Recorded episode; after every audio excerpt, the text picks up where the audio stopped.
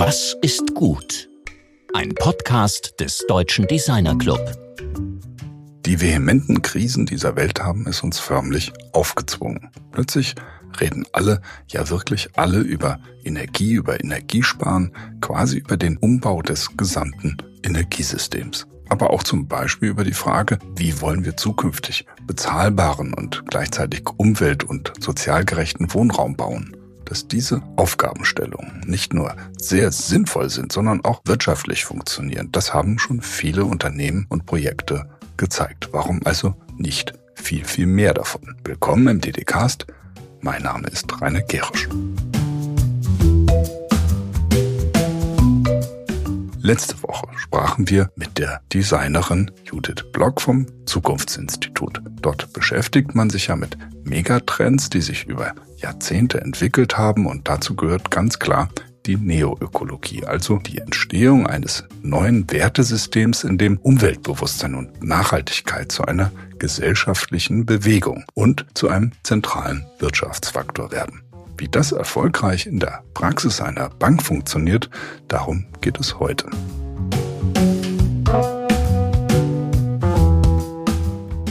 Unser Gast Philipp Langenbach hat einen interessanten Weg zurückgelegt vom Kreativdirektor in einer Werbeagentur zum Generalbevollmächtigten einer Bank. Nicht irgendeiner Bank, sondern der Umweltbank.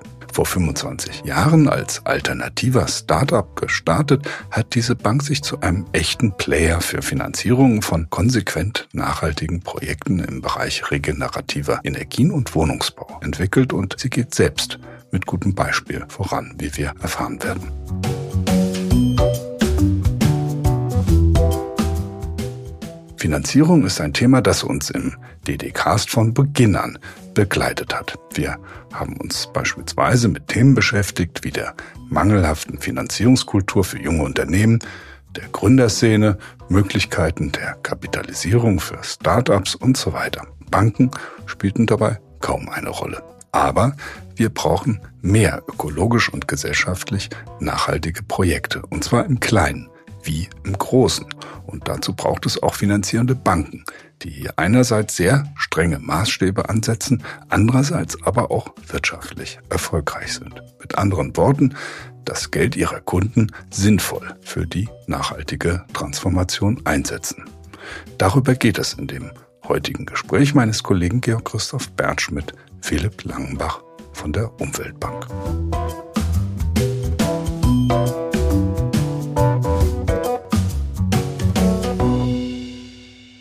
Ja, heute sprechen wir mit Nürnberg und ich freue mich sehr, dass ich mit Philipp Langenbach äh, verbunden bin von der Umweltbank und dass wir heute eben in dieser speziellen Zeit, in der wir uns gerade befinden, über Energie, über Umwelt, Nachhaltigkeit, äh, Investitionen reden können. Und ähm, deshalb ist es sehr wichtig, dass wir diesen Fachmann auch heute hier im Gespräch haben. Wie geht's Ihnen denn, Herr Langenbach? Ja, äh, ich freue mich, dass ich da sein darf und passend zum Podcast geht's mir gut, kann ich sagen. Ja, also. Okay, es freut mich.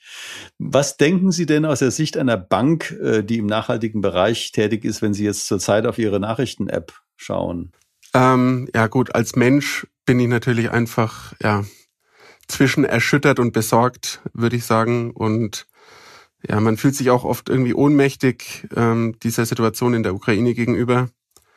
Und als nachhaltige Bank oder als jemand, der sich seit langem, als Unternehmen auch, der sich seit langem mit erneuerbaren Energien beschäftigt, hat man so das Gefühl, ja, jetzt hätten wir doch schon viel früher viel mehr tun müssen. Ja, und es hätte viel mehr Umweltbanken geben müssen.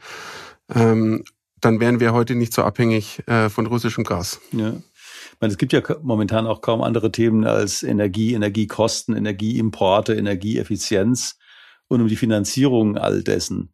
Äh, Sie sind ja als Umweltbank vor allem im Immobilienbereich tätig, aber Sie schauen ja eben auf dieses gesamte Feld. Also vielleicht nochmal ganz kurz ja. so, wo sind Sie tätig und was sind die Felder, in denen wir, über die wir heute auch reden sollten? Genau. Also die Umweltbank ist eigentlich eine Bank, äh, wie sie sein sollte, ist eine ganz klassische Bank.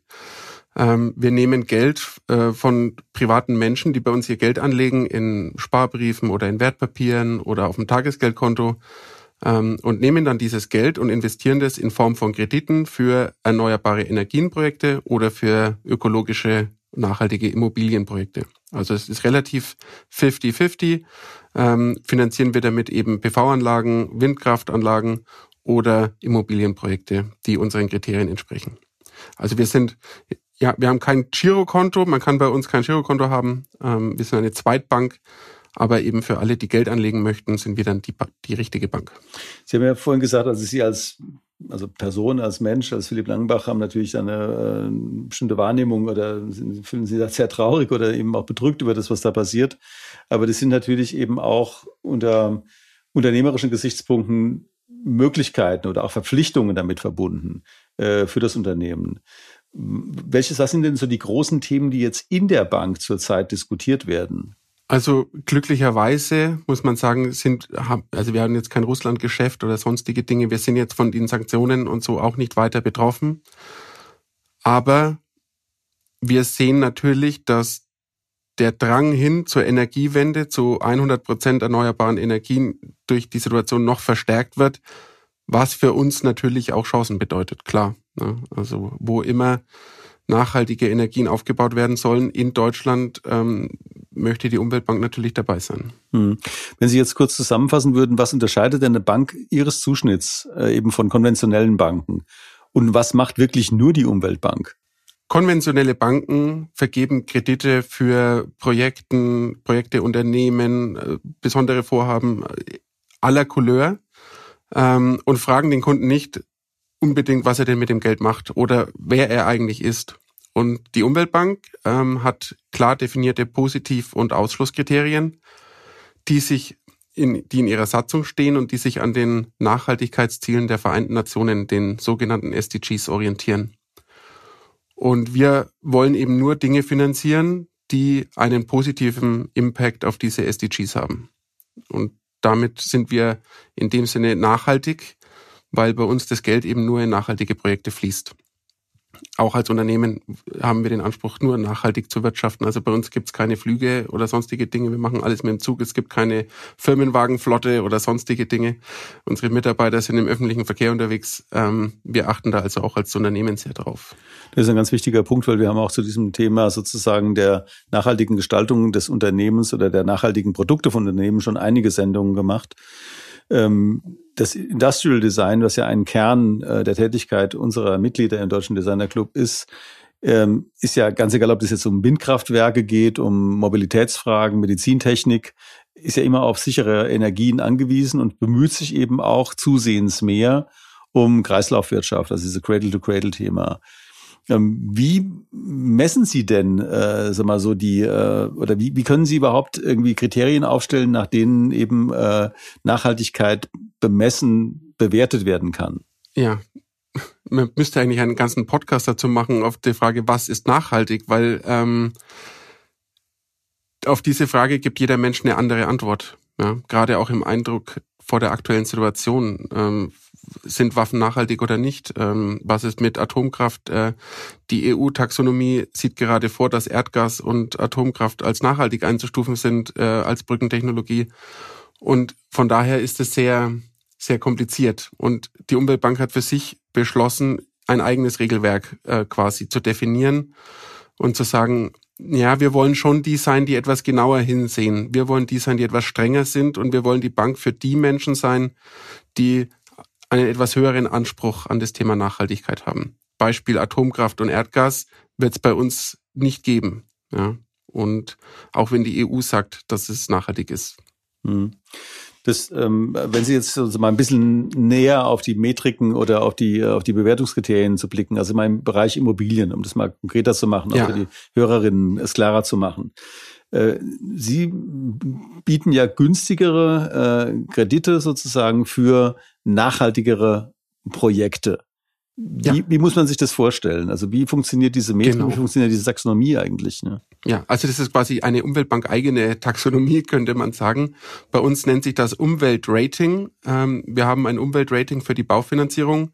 In die fließen sowohl bauliche wie auch soziale Kriterien ein. Also bauliche Kriterien beispielsweise sind natürlich sowas wie die energetische Ausstattung, also welche KfW-Standards werden eingehalten, was passiert sonst noch. Ähm, aber auch sowas wie Ressourcenschonung, also wie ökologisch wird gebaut, wird zum Beispiel als Holz gebaut oder Holzhybrid-Bauweise gebaut, ähm, welche Baustoffe werden da verwendet, ähm, wie begrünt ist denn das Konzept, äh, wird Regenwasser genutzt äh, und so weiter. Ja? Also die Umweltbank baut auch gerade ein eigenes neues Firmengebäude ähm, auf einem ziemlich großen Gelände, auf dem jede Menge Bäume stehen. Ja, andere Bauträger gehen dahin, hauen die Bäume weg und bauen ihr Haus. Die Umweltbank ähm, schaut sich das genau an und verpflanzt Bäume, nimmt dafür Geld in die Hand, dann kommen riesige Geräte und graben diese Bäume aus und fahren sie in Nürnberg an eine andere Stelle und pflanzen sie da wieder ein. Und das wäre sozusagen auch im Immobilienbereich ein Beweis dafür, dass man auch das nachhaltig gestalten kann. Ja? Wenn ich, so, ja, ja, brennen schon verschiedene Fragen auf der Zunge, aber ja, ich wollte Sie nicht unterbrechen. Ich wollte nur noch kurz auf die sozialen Kriterien eben auch eingehen. Also, dass es bezahlbarer Wohnraum ist, dass ähm, er sozial ausgeglichen ist, ja, also dass da nicht nur die reichen Großkopferten sich was leisten können, sondern dass für alle was dabei ist. Ähm, Gibt es zum Beispiel Gemeinschaftsräume? Sowas fördern wir auch, finden wir auch gut. Wie ist es mit Mobilität? Also ist der ÖPNV angebunden? Gibt es Ladestationen? Gibt es ein Fahrrad-Carsharing-Konzept? Was auch immer. Also all diese Kriterien schauen wir uns an und am Ende ähm, entsteht eben ein Rating, von dem dann die Konditionen abhängen. Hm. Ich würde jetzt praktisch als Bauherr mit meinem Architekten zusammen oder als Architekt mit meinen Bauherren zusammen äh, das Projekt vorstellen und dann, das, ist ja das Interessante jetzt an der Interaktion zwischen Gestaltung und, und, und Finanzierung, würden Sie sagen, nee, da müsstet ihr dies oder jenes noch machen und dann würde man möglicherweise eben eine, eine Carsharing-Station noch mit integrieren in ein, in ein Siedlungsprojekt oder man würde eben noch eine Ladestation in ein individuelles äh, Wohnhaus integrieren. Oder wie funktioniert das? Oder sagen genau, Sie einfach, also wenn ihr das nicht habt, dann machen wir das nicht? Nein, also an, an einzelnen Themen hängt es dann ja nicht. Es hat nur Einfluss eben auf die Kondition, also auf den Zins am Ende. Und es gibt eben ein, ein Level an Rating, wo wir sagen, nein, das machen wir nicht. Ja, also wenn jetzt jemand im Neubau mit einer Ölheizung oder Gasheizung um die Ecke kommt, würden wir sagen, nein, finanzieren wir nicht. Ähm, aber im Prinzip funktioniert es tatsächlich so, man nimmt mit uns Kontakt auf und sagt, ich habe hier ein Bauvorhaben, das würde ich gerne finanzieren.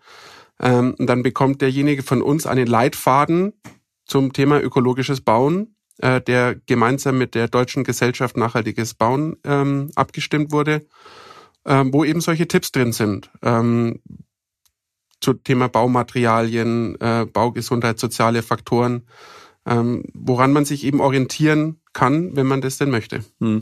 Der, unser Wirtschafts- und Klimaminister Robert Habeck muss sich ja momentan leider eben mit dem Einkauf von äh, nicht erneuerbaren Energien in, ja. in Golfstaaten rumschlagen, was mit Sicherheit nicht zu seinen Lieblingsbeschäftigungen gehört.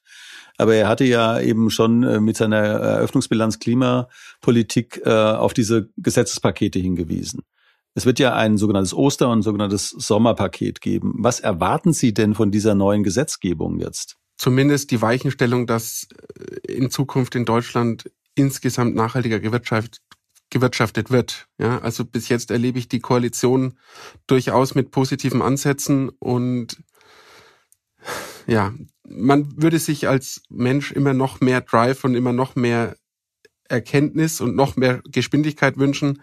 Aber zumindest, glaube ich, können wir hoffen, dass die Weichen entsprechend richtig gestellt werden. Aber konkrete äh, also so äh, Hinweise, was da kommt, haben Sie jetzt auch nicht, also als Fachmann. Nein. Ja, okay.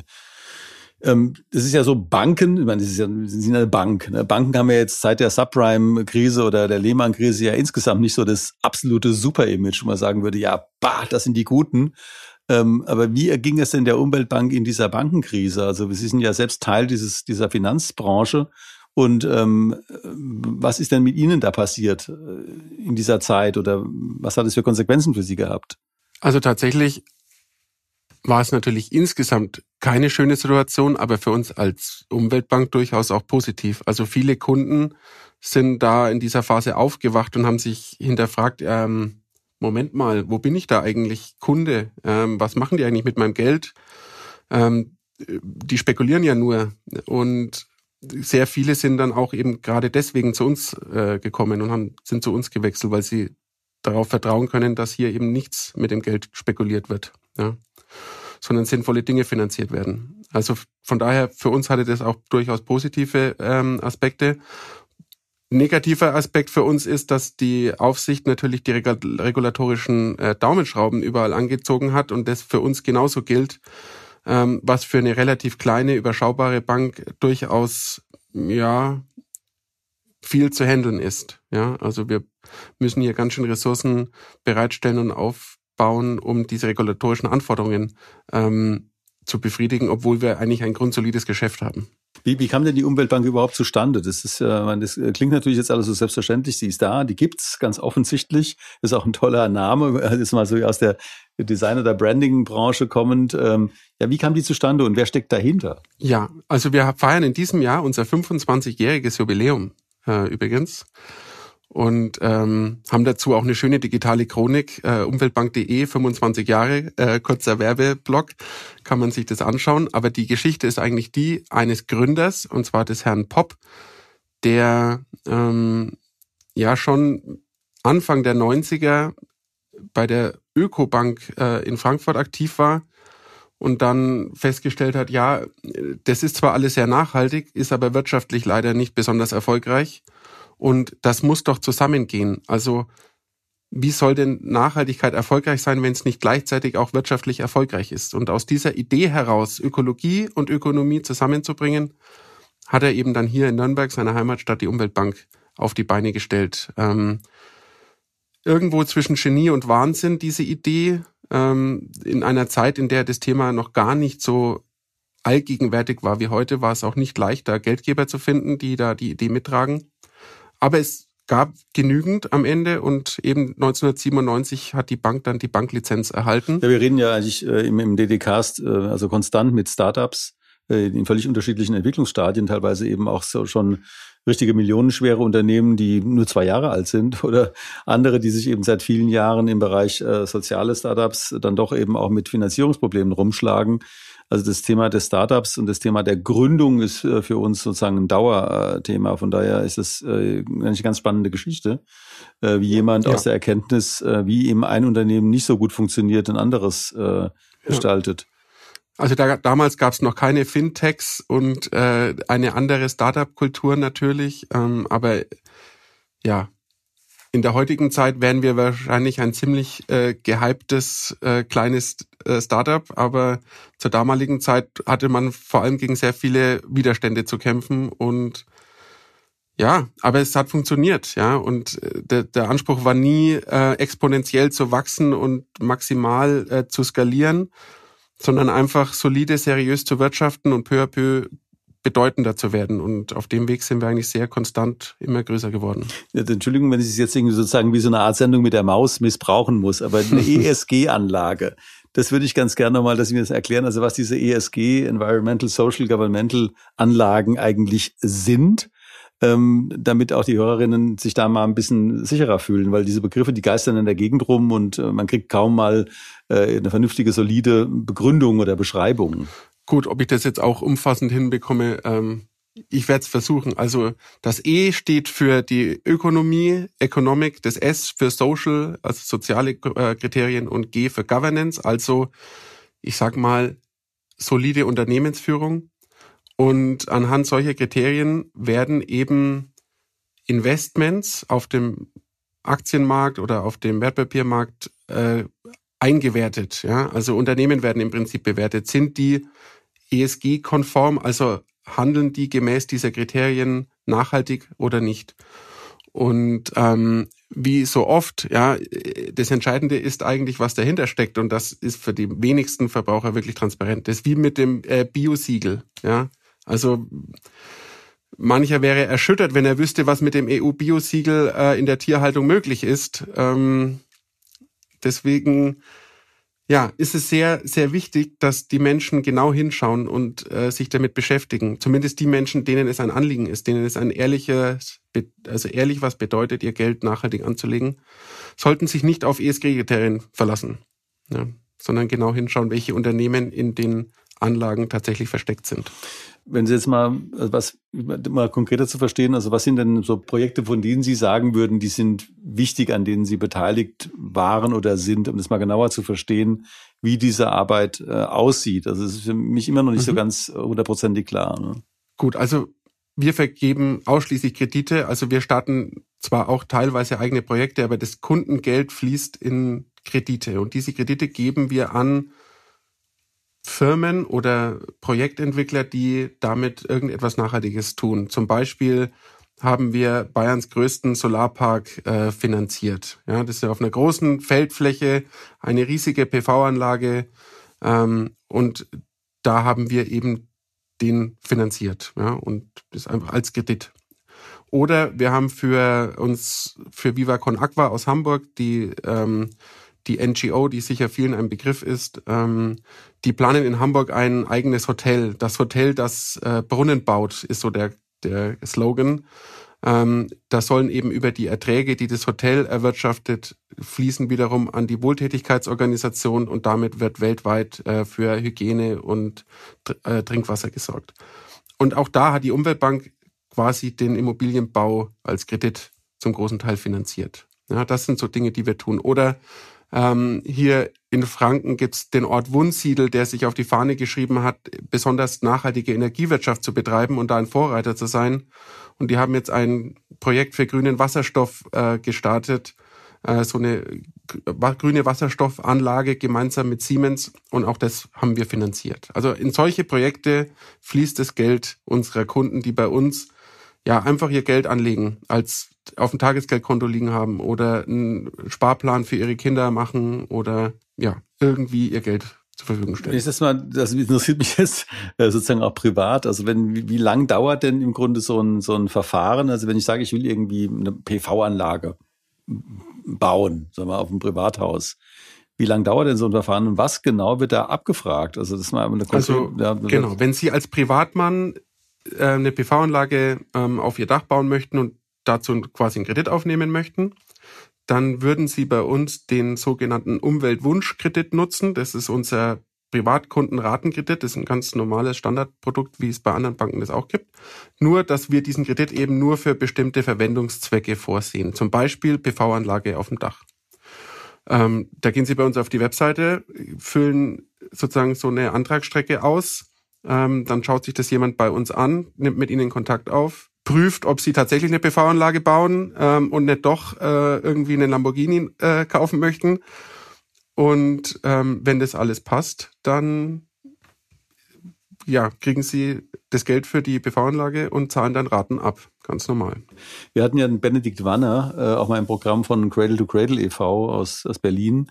Äh, dieses ganze Kreislaufwirtschaftsthema ist äh, gerade im Design sehr wichtig. Also wie kriege ich das irgendwie ja. hin, dass man so ein Auto sich eben als Teil eines, eines, eines Materialstroms vorstellt und nicht als äh, Restmüll. So. Ähm, welche Rolle spielt denn dieses Cradle-to-Cradle-Thema für Sie? Das ist ja eine sehr ambitionierte Angelegenheit, aber sie ist unglaublich wichtig, ähm, ja. wenn man drauf guckt, dass unsere Wirtschaft eigentlich nur so überhaupt irgendwie eine Zukunft hat. Mhm. Also wir beschäftigen uns meist mittelbar damit, weil wir natürlich nicht selbst Produkte entwickeln, ähm, sondern wir finanzieren, wenn dann Projekte. Ähm, aber es spielt bei uns auch bei unserem eigenen Neubau auch eine Rolle. Also wir haben da schon den Anspruch, möglichst viel nach Cradle-to-Cradle-Maßstäben ähm, umzusetzen, weil auch, also ich glaube auch persönlich, nur so kommen wir aus der Misere raus, sage ich jetzt mal platt, ähm, nur so können wir Wachstum und Ressourcenverbrauch entkoppeln. Ja, also wenn wir Wohlstand auf der Welt haben wollen und gleichzeitig unsere Ehre, Erde bewahren möchten, dann müssen wir äh, Ressourcen immer wieder, immer wieder weiterverwenden. Ja, anders funktioniert es nicht. Mhm.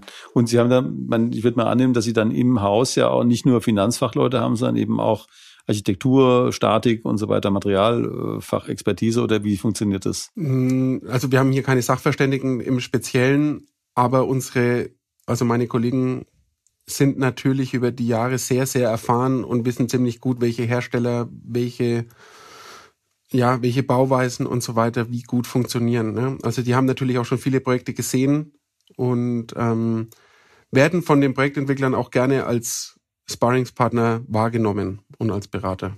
Ja, aber wir steigen da nicht in die Tiefe ein, was jetzt tatsächliche architektonische Vorgaben oder so weiter angeht. Ne? Also das überlassen wir schon den Profis. Ähm, wir schauen da schon mit der wirtschaftlichen Brille drauf. Ja. Und wenn, ich meine, Sie haben ja dieses für Sie natürlich bedeutende Projekt des eigenen neuen, äh, der neuen Headquarters auch geschildert.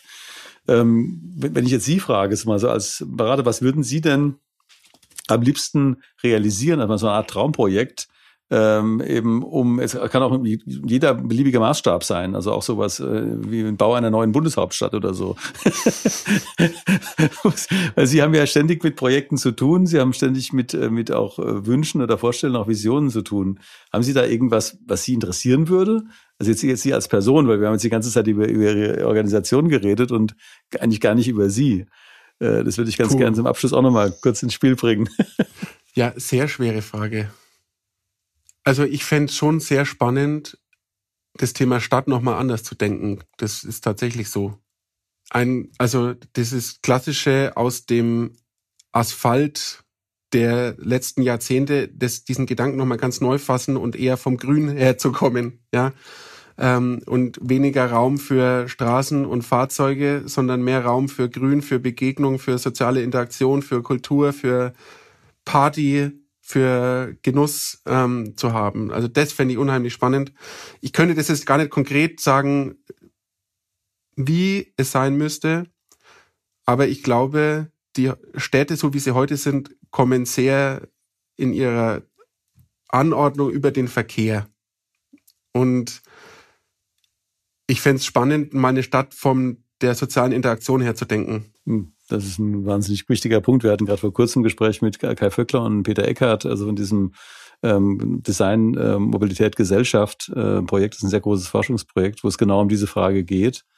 Und ich finde es auch interessant, dass Sie eben äh, auch in so einer großmaßstäblichen Perspektive da drauf gucken. Ich möchte jetzt aber zum, zum Abschluss nochmal, Sie hatten eingangs gesagt, Sie können möglicherweise gar nichts beitragen zu unserer Sendung, was ich jetzt irgendwie im Nachhinein sagen würde, so, naja, also es ist wirklich eine, super spannend und super wichtig. Und Sie sagten, ja, vielleicht kann ich was beitragen, weil ich war ja mal Creative Director.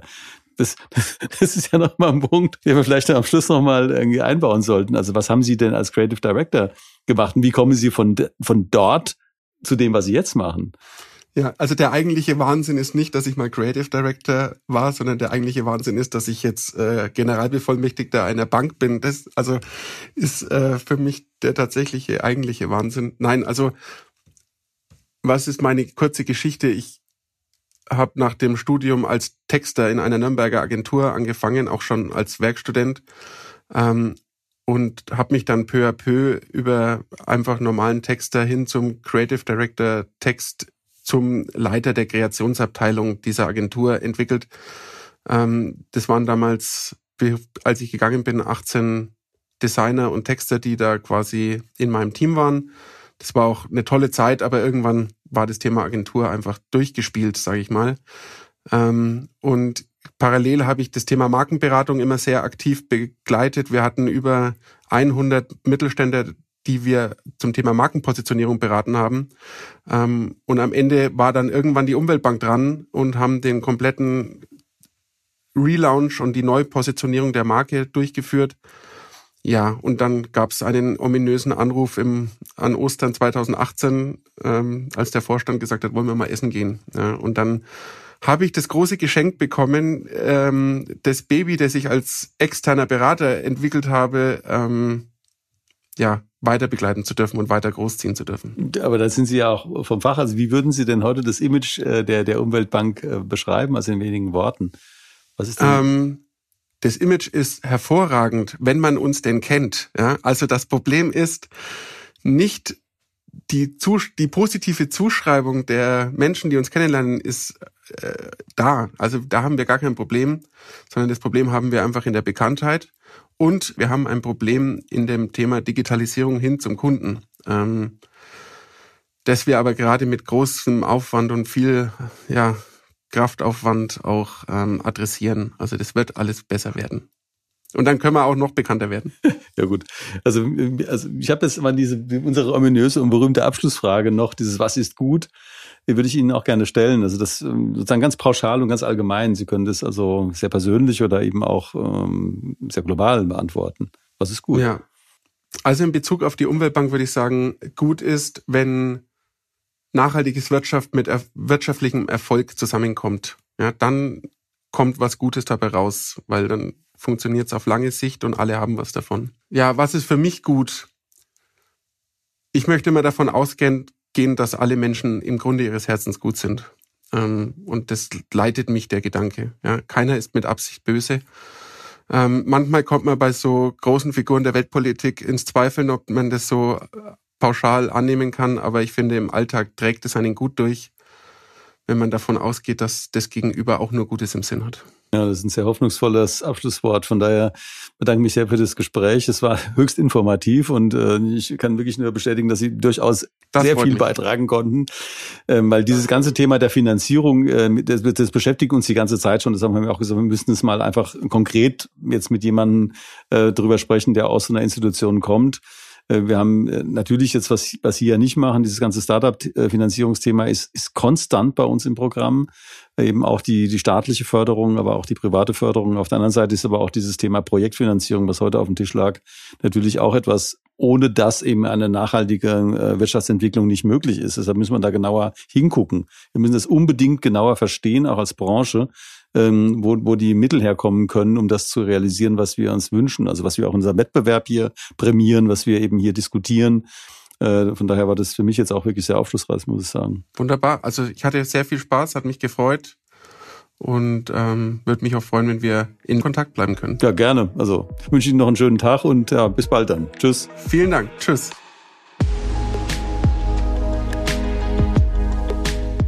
Das war Georg im Gespräch mit Philipp Langbach, dessen Arbeitgeber ganz im Sinne der Futurologin Judith Block erfolgreich in einem Megatrend unterwegs ist, der uns auf eine bessere Zukunft blicken lässt.